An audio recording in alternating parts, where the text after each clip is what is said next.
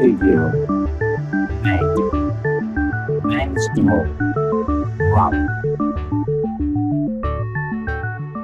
Hace ya buen rato, bastante tiempo que no nos oímos en compilando. Y es que, la verdad, otras obligaciones han apretado y me han mantenido apartado del micro. Sin embargo, esto es solo una pausa, ¿eh? Y amenazo con el regreso. De momento, en la propia web de Compilando Podcast y en LinkedIn eh, puedes encontrar algunos artículos eh, que en su momento han sido guiones eh, para algunas secciones del podcast y de momento no se han grabado. Algunos la verdad es que no se grabarán nunca porque han perdido actualidad y contexto y otros porque no son de la temática de Compilando. Pero como digo, amenazo con la vuelta y como adelanto os dejo una pequeña píldora que no es más que uno de esos artículos a los que me refería y que podéis encontrar en Compilando Artículos, una sección de la web de Compilando Podcast de la que os dejo un link en la descripción de este capítulo. Hoy toca volver a oírnos y lo hacemos con los inmutables de Tux NES.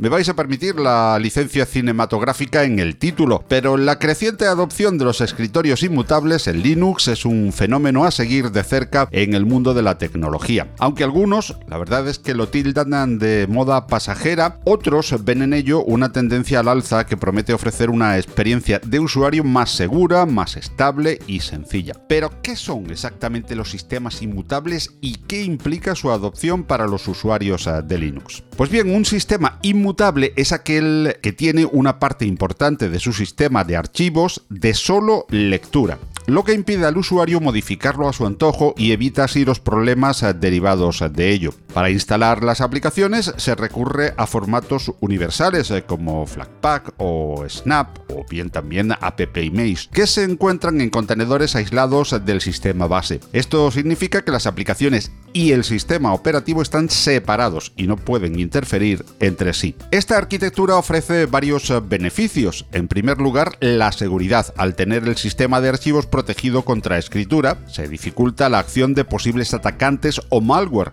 Además, la estabilidad es otra gran ventaja. Al evitar las modificaciones arbitrarias del sistema, se reduce el riesgo de roturas o incompatibilidades. Y por último, la facilidad de actualización. Al usar un mecanismo de actualizaciones se garantiza que el sistema siempre esté al día y se pueda recuperar en caso de fallo. Sin embargo, no todos son ventajas.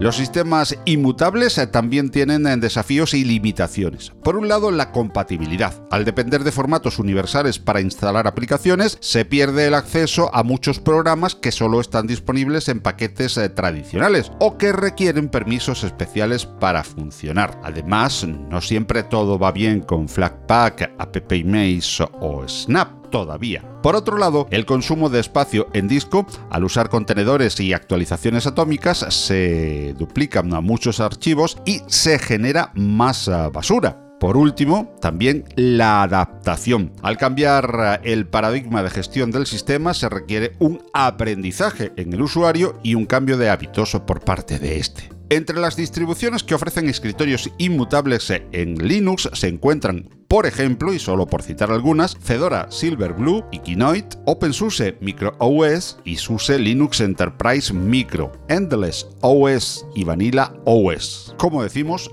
entre otras muchas. Incluso Ubuntu ha anunciado una edición inmutable para el escritorio con su próxima versión LTS, y esto no es una cuestión menor, como veremos. Es innegable que los sistemas inmutables representan una innovación en la gestión de los sistemas operativos, pero ¿podría esta tendencia finalmente llevarnos al año de Linux en el escritorio? Es una pregunta abierta. Aunque los sistemas inmutables podrían contribuir a mejorar la percepción de Linux como sistema operativo de escritorio con confiable y fácil de usar sobre todo, también podría haber resistencia por parte de los usuarios que estamos acostumbrados a tener un control total sobre nuestro sistema. No cabe duda de que Linux en su versión de escritorio inmutable, con distribuciones eh, como Fedora, Silverblue y Endless OS, han estado en la vanguardia. Sin embargo, la próxima LTS de Ubuntu también traerá una versión inmutable, basada en Snap, como no podía ser de otro modo, y la innegable popularidad de la distro de Canonical ha puesto en el top news a los escritorios inmutables. Este nuevo desarrollo es un paso significativo hacia adelante. Ubuntu ya había lanzado Ubuntu Core en 2015, una versión inmutable basada en Snap, pero destinada solamente al IoT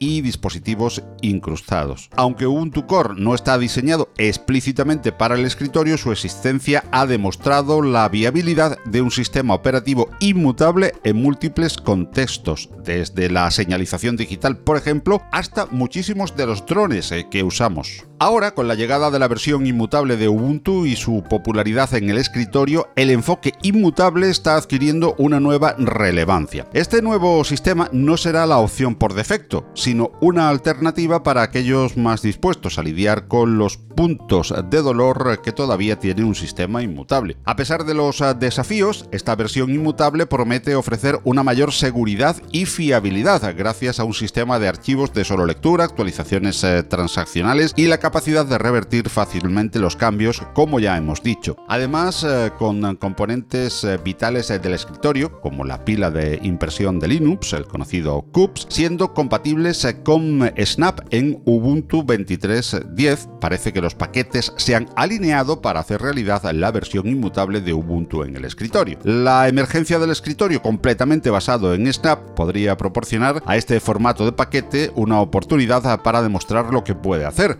a pesar de las críticas que ha recibido de parte de la comunidad Linux.